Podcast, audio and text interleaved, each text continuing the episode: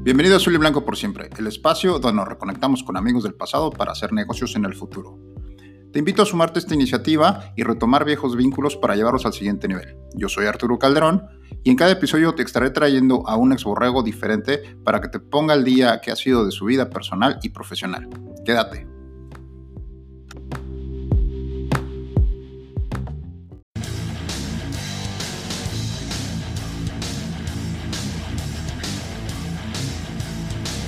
Bienvenidos a otro episodio más de Azul y Blanco por siempre, el podcast donde nos reconectamos con amigos del pasado para hacer negocios en el futuro. El día de hoy me acompaña vía telefónica desde la ciudad de Torreón, Coahuila, Carlos Fávila. Hola, Carlos. ¿Qué onda, Arturo? ¿Cómo estás? Muy bien, muy bien, Carlos. Eh, muchas gracias por aceptar la invitación. Vámonos de lleno al formato de este podcast. Primero que nada, en el kickoff, por favor, recuérdanos tu nombre completo, tu posición, el periodo en el que estuviste en Borregos Laguna y tu carrera profesional, por favor. Vale, pues mi nombre es Carlos Misael Fabián Alcalá.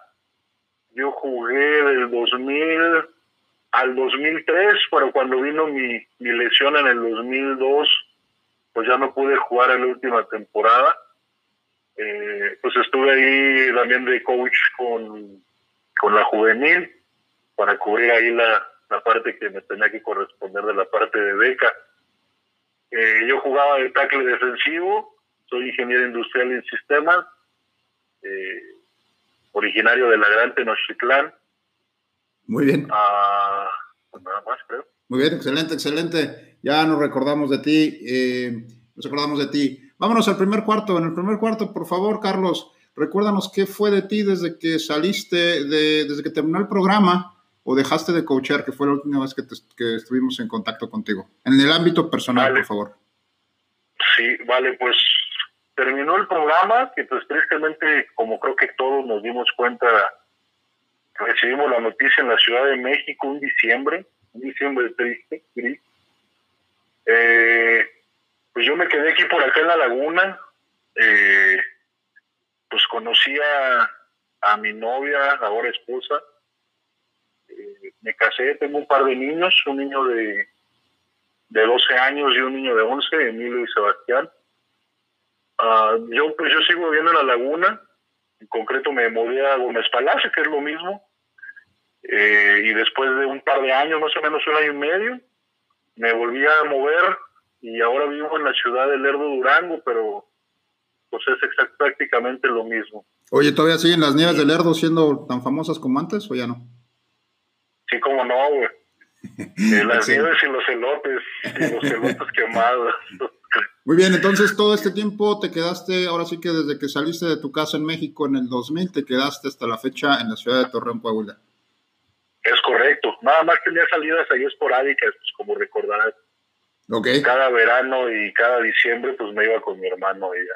Oh, es cierto, es cierto, es cierto. Bien, bien, entonces, este, Carlos, Vámonos al segundo cuarto. En el segundo cuarto, por favor, háblanos un poco de lo que ha sido tu carrera profesional eh, en La Laguna. Vale, pues empezando ahí un poco más, yo lo veo también como formativo. Eh, pues yo era entrenador, aquí tuve la chance de, entrenar a la VM en Liga Mayor. De hecho, ahí trabajé junto con Toño Magali, que ahí le mando un saludo si me escucha. Eh, y después, pues aquí la industria automotriz es fuertísima. Eh, hubo la chance de, ingresar a las filas de Delphi.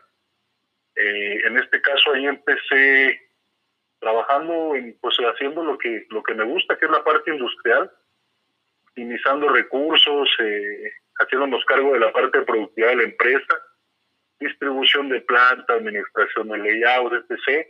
Ahí duré como dos años y medio más o menos y de ahí nace la oportunidad de, movernos a Montiac, una empresa de capital francés, igual a en el mismo ramo automotriz, pero esta es fundición. Delphi es más armecero. Eh, ellos, nosotros nos hacemos, eh, o Montiac se encarga de hacer fundición de aluminio. Hacemos las cabezas de motor para GM eh, y Ford. Y también hacemos las partes de los cilindros maestros para pues para N cantidad de, marcas, porque le vendemos a Bosch y a Continental. Y ahora estamos haciendo eh, unas piezas que van a Audi, que son de la suspensión, y otras piezas que van al, a la transmisión para Ford y General Motors. Eh, yo ahí entro en el 2000, creo que fue el 2008, eh, una decisión complicada porque vino la recesión del 2009. Entonces, pues ya sabes, cambio de empresa y pues se va el nuevo, pero no gracias a Dios confían en mí, en la empresa, me, me aguantan y empiezo como ingeniero de procesos, después paso como ingeniero de lanzamientos. Eh, más o menos un par de años después me dan la oportunidad de tomar la jefatura en el área de producción, de operaciones en, en uno de los departamentos que es eh, Corazones, que es la parte interna de las cabezas de motor. Y pues bien, un buen reto, y ahí estuve como cuatro años.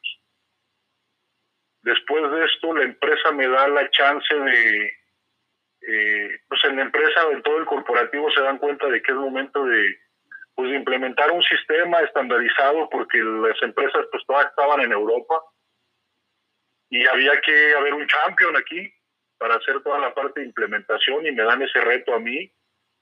Eh, y pues empiezo a agarrar ese proyecto muy agradecido por eso porque me dio la oportunidad de conocer pues muchos tipos de management muchos tipos de liderazgo en diferentes partes de Europa y eso me daba la oportunidad de viajar mucho. Pues viajaba yo creo que tres, cuatro veces al año. Yo me encargaba de implementar toda la parte del sistema como tal, desde 5S, seguridad, eh, ayudar a las implementaciones de los ISOs en la parte de calidad, a la fábrica visual de la empresa y la estandarización de la misma. Eh, Después de esto, hace más o menos dos años, ahí duré como cuatro años. Después, eh, hace como dos años y medio, tres, eh, venden el corporativo y nos compra Linamar de México. Bueno, Linamar, que es una empresa muy, muy grande. Eh, ahora es capital canadiense. Y pues paso otra vez a, a hacer operaciones. Ahora estoy en la, actualmente en la línea de operación. Yo me encargo de pues, uno de los proyectos más importantes para Linamar, que es una, la etapa de la, de la transmisión para Ford y GM. Y actualmente hacemos eso. Más o menos son 70, 80 personas a mi cargo, contando ingenieros y, y ingenieros de calidad de procesos, bla, bla. Ok. Y muy bien, fíjate. Oye, entonces has estado, digamos que, escalando posiciones o moviéndote, como me comentabas, dentro de una misma empresa.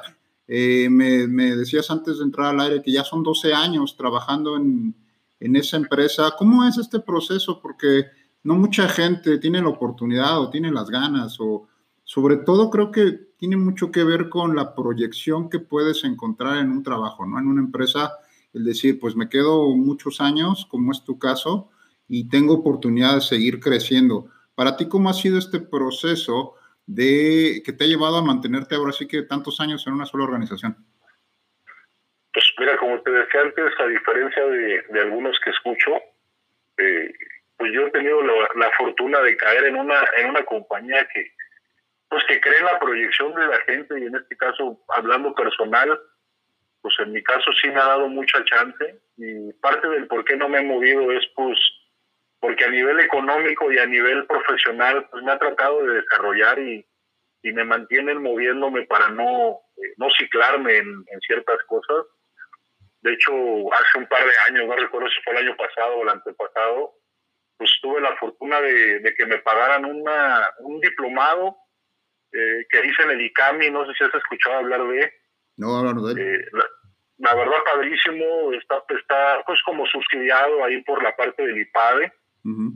Entonces, muy, muy bien en la parte de desarrollo de, de habilidades gerenciales y puta súper bien, la verdad creo que me ha ayudado muchísimo a, enfocarme un poco más, pues más cuando estás tomando decisiones y tienes gente a tu cargo y más la filosofía de esto, pues de este diplomado es que dicen ellos que, pues que no puede haber buenos jefes si no son antes buenas personas. Y, y la verdad es que creo que tiene mucho sentido. Hay gente que son muy, muy buenos, eh, muy enfocados a objetivos, pero sin tomar en cuenta la parte humana o viceversa, entonces ese equilibrio es, bien, bien complicado. Oye, háblame un poco sobre esta parte que, que nos comentaste, que tuviste oportunidad de estar en, en Europa para, para, esta parte de capacitaciones. y certificaciones.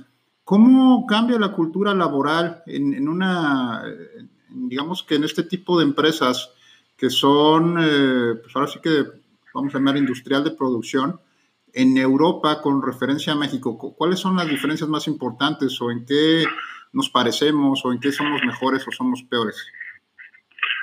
Sabes que, mira, por ejemplo, las empresas, o más bien los países que iba mucho era eh, Bulgaria, Francia, eh, Reino Unido, que en concreto era Belfast, y España. Y la verdad es que también son muy diferentes. Por ejemplo, la gente de Bulgaria era una mano de obra un poco ya, pues más grande, eh, pero de repente tú escuchabas las quejas cuando íbamos como implementadores de un, sistema y son muy similares, A diferencia de, de, lo que yo veía, la mano de obra mexicana está, está muy, muy bien vista. Lo único que nos hace diferencia es que nosotros, a veces por las ganas de querer hacer las cosas, nos brincamos ciertos procedimientos o ciertas cosas que hay que respetar y mismo a veces ponemos en riesgo pues problemas de calidad o seguridad y eso es eso es mucho de lo que nos pues, nos pudiesen criticar. Eh, por ejemplo allá si si hay algo un desarmador un ejemplo que utilizas para sacar una pieza en serie y no funciona ellos paran la línea. Y aquí un, un operador mexicano si si hay ese desarmador y está dañado pues le ponen masking o hacen algo para que la línea siga produciendo y digo, la la iniciativa es buena, ¿va? pero pues por ahí decía el coach que hay que cuidarnos de los pendejos con iniciativa. Entonces... Fíjate que qué interesante esta parte del, del, mexicano que es creativo, ¿no? Pero como bien dices, puede a veces ser perjudicial. Y también estamos acostumbrados, eh, yo creo que la cultura mexicana no es tanto de seguir procesos, no es tanto, eh, en la misma oportunidad que tienes de armar un mueble, lo último que revisas, ¿verdad? Bueno, la mayoría hacemos eso, es el instructivo empiezas a sacar las piezas e instalar y si sale, si sale y de repente, uff, algo pasó, ¿no? Correcto, es, tal cual. Ok, bien, vamos a dejarle hasta aquí, muy interesante esta parte de los procesos eh, y, vamos a ir al medio tiempo. En el medio tiempo, por favor, vamos a relajarnos un poquito y recuérdanos una de las muchas anécdotas de Borregos Laguna. Varias. Uh, una que me acuerdo mucho y, de hecho la platico con mi esposa o, la retocamos cada que venimos, pero no recuerdo bien si había sido el buen amigo Miero, de esas ocasiones que íbamos a entrenar los sábados o domingos eh, un poco lastimados, eh, que se acercó nuestro, nuestro buen coach y, le dice que oye, que que olía pues, un poco fétido y me contesta diciéndole que no, pues que el gatorade estaba muy cargado. Sí, es cierto, es cierto. Ay. No, me acuerdo mucho de eso, pero pues vaya, está bien, con eso se la platico a mis, amigos ahora acá en Agravia. Les dije que era bien interesante porque nadie fallaba en entrenar. La factura era que era el doble, pero no podías fallar. La responsabilidad ante todo, la responsabilidad ante todo. Es correcto. Y cuando te tocaba el dedo, pues habría que encontrar una, una excusa válida. Y a algunos se les hizo fácil. Tantas como es correcto. Es correcto. Muy bien, muy bien, Carlos. Gracias por, por recordarnos esa curiosa anécdota. Vámonos de regreso al juego. En el tercer cuarto, por favor, háblanos sobre algún reto personal o profesional que, al que hayas enfrentado y cómo pudiste salir de cómo pudiste salir adelante de él. Vale, mira, pues creo que pues de lo más complicado, eh, creo que fue la muerte de mi padre, eso sí fue algo muy fuerte y es algo que, que, pues que sí me marcó. Una, porque es la parte complicada, me imagino que pasará lo mismo con la gente que está fuera o muy lejos de su familia. Que la distancia a veces quisieras hacer muchas cosas, pero es complicado. Pues cuando muere mi papá, mi papá tenía un negocio de, de acero inoxidable entonces, pues vaya, desafortunadamente pierde la vida y pues mi mamá, entre comillas, está sola, entonces tenemos que seguir con todos los pendientes que mi papá tenía facturados ya. Eh, y pues eso fue bien complicado porque tuve que partirme entre mi trabajo aquí, que por cierto el director de la planta de, en su momento me dio muchísimo apoyo, la verdad eso me sorprendió mucho eh, yo hablé con él y le dije pues que había cosas que hacer y que si en este, pues, vaya, que si en este en ese inter tenía que perder mi trabajo por, por, no ir a, trabajar, pues tenía que hacerlo, porque mi prioridad era dejar cerrado bien los proyectos de mi papá, pues para no dejarle problemas a mi mamá en futuro. Pues el director, la verdad, me dijo, no, no, no, si tienes que tomarte dos meses, tres meses, cuatro meses, tómatelos, está pagado y no te ocupo aquí pensando en lo que, pues, en lo que vas, vaya, los problemas que tengas afuera. Entonces, pues eso me ayudó mucho. Entonces ya tuve que quebrarme aquí, pues mi papá traía proyectos en Toluca, en México y en aquí en Ramos Arizpe. Eh, pues vaya, gracias a Dios todo pasó bien, pero sí fue muy, muy complicado. De hecho, pues llegué a tener ahí fricciones con mi familia porque llegaba el trabajo, llegaba a casa y a veces mismo pues a cotizar, a contestar correos ajenos a mi trabajo del día a día. Y pues ya vaya, llegó un momento en que dije, no, pues tengo que cerrar, tenemos que cerrar ya. Eh, hice el cierre formal de los proyectos con los clientes de mi papá y pues bueno, o sea, lo que le decía a mi mamá, pues aquí está todo ya cerrado, la parte contable con el contador de mi papá lo igual hicimos ese match ya para cerrar, le dije a mi mamá, esto es lo que está por cobrar, te llegarán los cheques y pues vaya, se quedó, se quedó libre. Entonces, eso fue bien, bien duro, bien complicado, porque es, vaya, te cambia, te cambia tu día a día de un día para otro y, y es bien, bien duro. Aparte, sí, padre, la, pues, dinámica, mi esposa, sí, mi esposa no bajó la guardia y ahí estuvo también bien metida conmigo, entonces tratando de apoyar y eso, eso me alivianó muchísimo. Oye, qué importante es esto, ¿no? Eh, eres, creo que la primera persona con la que voy a tocar este tema, pero que a veces lo damos por sentado, pero qué importante es tener junto a ti una persona que te apoye en todo momento, ¿no? Porque como bien dices, pueden tener sus diferencias, pueden tener sus, eh, pues, sus malos entendidos, pero a fin de cuentas siguen ahí, ¿no? Para ti, ¿cómo ha sido este, esta parte de, tu relación con tu, con tu pareja o tu esposa? No, no, buenísima. Pues de hecho, pues yo, yo platico mucho con ella y le comentaba a ella de, pues, pues tú la conociste, de hecho la, el match cuando, cuando yo la conocí, pues que ibas conmigo a cierto lugarcito. Este, y la realidad es esa, o sea, le decía yo, normalmente le digo a mi esposa, yo creo que si no te hubiese conocido, difícilmente solo hubiera podido crear lo que hasta ahora hemos creado. Es la parte de tener un hogar, una casa, pues entre comillas, estable, empujar por un trabajo, tener a nuestros hijos eh, sanos, eh, bien, de hecho, ahora pues mis hijos tengo la gran fortuna de que conviven con algunos. Escuchaba a Mario Martínez hace un rato, güey. Y mi hijo es muy amigo de Mario, de Mario Junior, güey. Van en el mismo colegio. Entonces, eh, yo creo que es eso. Y es bien importante, sí es muy importante. A veces uno nos creemos eh, muy sólidos para todo y que podemos empujar, pero no, siempre es bien importante alguien que te dé una, una palmada, un poco de presión o un poco de, de soporte, qué bueno, qué bueno, la verdad es que sí son, este, los considero yo una, una familia ejemplar. Eh, muy bien, Carlos, vámonos al cuarto cuarto. En el cuarto cuarto, por favor, háblanos sobre, ahora sí que tus habilidades, sobre lo que le puedes aportar al equipo en caso de que la gente voltee a verte. Vale, pues yo creo, o yo me considero por lo que, por lo que he cambiado, pues yo estoy muy enfocado en toda la parte de optimización de procesos, mejoras de procesos, todo lo que es manufactura esbelta. Eh, eso fue en lo que realmente me especialicé. Y ahora en el management del personal, eh, como te digo, la empresa me, apostó por ahí y ahora trabajo en eso. Eh, pero todo lo que son eliminación de desperdicios, optimización de recursos, espacios, eliminar desperdicios, ese es, ese es mi enfoque más fuerte en la parte del management, en la parte operacional, en empresas de manufactura y como pues creo que Mario platicaba un poco, es aplicable a todo tipo de industria.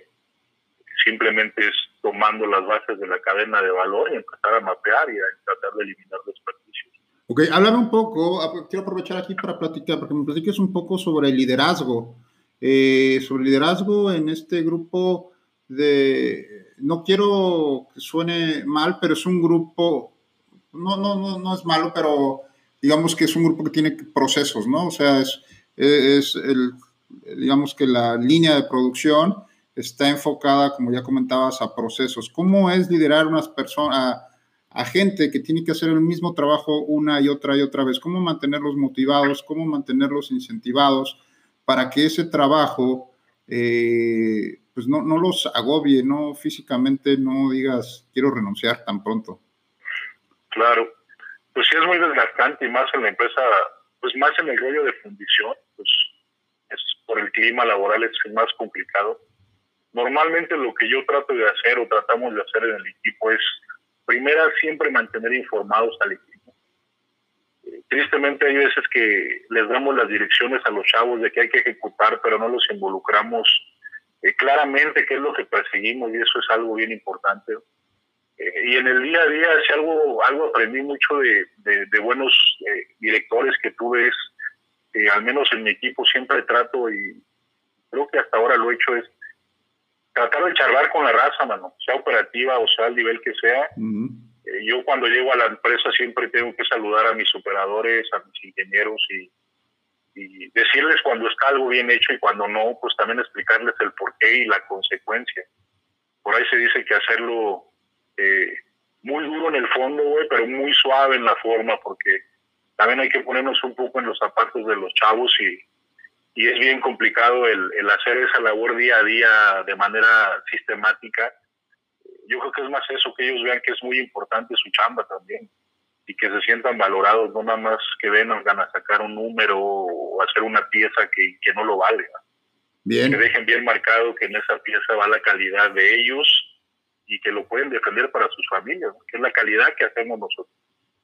Sí, qué importante que tengan bien grabada esa, esa parte, ¿no? Porque sí es algo que, pues que de alguna manera, como bien comentábamos, también hace diferente al, trabajador mexicano en que pues le pone las ganas, pone la camiseta y pues a entregar calidad y por eso es bien reconocido, ¿no? Eh, ok, eh, Carlos, ya por último, en el overtime, por favor, coméntanos un tip de oro, ya sea personal, profesional o empresarial, que le pudieras dar a la gente que nos escucha, tomando en cuenta que hoy en día nos escuchan no solamente borregos, no solamente eh, gente que, estuvo en el ambiente del fútbol, sino tenemos afortunadamente otro tipo de personas, empresarios que te están escuchando. ¿Qué sería un tip de oro para ellos? Pues mira, creo que tengo dos que les puedo compartir y, a mí en personal me han funcionado mucho. El primero es tratar de tomar decisiones eh, con hechos y no con suposiciones. Eso lo aprendí hace no mucho tristemente y la realidad es esta. hay mucha gente o habemos mucha gente que queremos tomar decisiones eh, con suposiciones y no con hechos. Entonces, eh, siempre, siempre hay que tomar los hechos y no suponer que, las cosas van o, pueden suceder. Ese es uno. Y la segunda, eh, por ahí se me queda muy marcado de uno de mis jefes que, y trato de aplicar lo mismo en mi día a día y eso creo que a todo el mundo les pudiese funcionar eh, yo tengo una filosofía de trabajo y digo que en mi caso y en mi trabajo, mismo en mi persona, todo es negociable, todo lo podemos negociar, menos el resultado de, lo que se espera de nosotros. Entonces, eh, eso a la gente le abre la oportunidad de charlar y, de repente de dar sus opciones. Eh, y eso es bueno, porque a veces si no negocias o no negocias con la raza, pues te vuelves alguien que decreta y, y al menos en mi giro no necesariamente es tan bueno porque las decisiones tienes que tomarlas eh, cierto tú solo como persona pero tienes que jalar información del equipo para hacerla un poco mejor. Ser flexible no ser flexible con, con, con la parte a lo mejor que no es tan indispensable pero como bien dices para llegar a encontrar el resultado que buscas. Así es sobre todo porque no, todas las personas piensan igual, no todas las personas procesan la información igual y no todas entregan el mismo resultado. Pero sí es buena, buena sugerencia, ¿eh? eh esa parte me gustó, todo es negociable. Ok, eh, Carlos, ya por último, ¿algo que quieras agregar a esta emisión? Sí, pues nada, felicitarte, Manu. La verdad es que qué buena iniciativa te aventaste y la otra, pues qué bueno que, pues que podemos contactarnos por allá vía este medio. Pues felicitarte por, por lo que viene ahora para ti y un saludo a Mari. Gracias. Que todo vaya muy bien, un abrazo y nada, pues un saludo a todos y, y súmense, súmense, porque la verdad el networking es bien importante, pues ya todo el mundo sabemos la importante que es. Entonces esperemos que todos estén bien y, a salir de esta lo más pronto posible. Ok, ok, muchas gracias. Antes de irnos, quisiera tocar un tema rápidamente. Eh, tú y sé que otros varios excompañeros de exborregos por ahí seguían jugando. ¿Cómo ha sido este proceso de seguir jugando a los 40 o a los 30 y tantos? Porque es algo que nos da mucha curiosidad a algunos. Sí, sí. Sabes que yo me, me alejé un poco de ese rollo cuando pues pasó lo de mi papá, me enfrasqué mucho en, me alejé un poco de la de la convivencia del tocho, güey, malamente porque me distancié de buenos amigos de aquí de la laguna. Por X o Y vuelven a hacer contacto conmigo y regresamos a jugar, nada, hombre, güey, es lo más padre que puede pasar. A eh, nos vemos los domingos y la verdad es que ya no lo hacemos tanto por la jugada, sino por la convivencia llegó un momento en que todos íbamos con nuestras esposas, nuestros hijos, entonces como soccer del llano, eh, terminamos de jugar, nos quedamos platicando, yo imagino lo cantado para las esposas hablar cada ocho días de las mismas historias que contamos cuando nos vemos, eh, pero es padre, padre, ahí me encontré a mucha gente de nuevo, Leo, Orlando, eh, pues muchos, muchísimos, Luis Vázquez, eh, el Barras, muchos, muchísimos. Gente que yo pues no jugamos porque no éramos contemporáneos, como Fernando Tiveros, y ahora es un muy buen amigo mío. Eh, vaya, mucha gente, y es padre, muy padre. La convivencia es muy padre y ahora tratamos de ya no distanciarnos, fíjate, nos tratamos de ver por lo menos una vez cada semana o cada 15 días, cada mes. Pero sí es padre. Yo ya no juego, yo llevo un par de años, un año, medio un año que no juego. Qué bonito, qué bonito es utilizar, la verdad es que es un, es cualquier pretexto, ¿no? También allá creo que los que están allá en el DF también se juntan para tochear, pero a fin de cuentas lo que buscas es juntar a las familias, eh, mantener el espíritu vivo y creo que eso también está muy padre. Qué, qué, bueno que los que están cerca, los que están juntos lo pueden hacer porque eh, nosotros estamos lejos, es algo que se extraña y qué bueno que ustedes lo puedan hacer. Hace mucha falta, güey. Ok, pues muchísimas gracias, gracias Carlos, gracias a todos ustedes por escucharnos. Él fue Carlos Favila, ya nos platicó su historia, queremos escuchar la tuya, por favor, súbete, súbete a esta iniciativa, quiero escuchar tu historia, contáctame y nos escuchamos en el próximo episodio.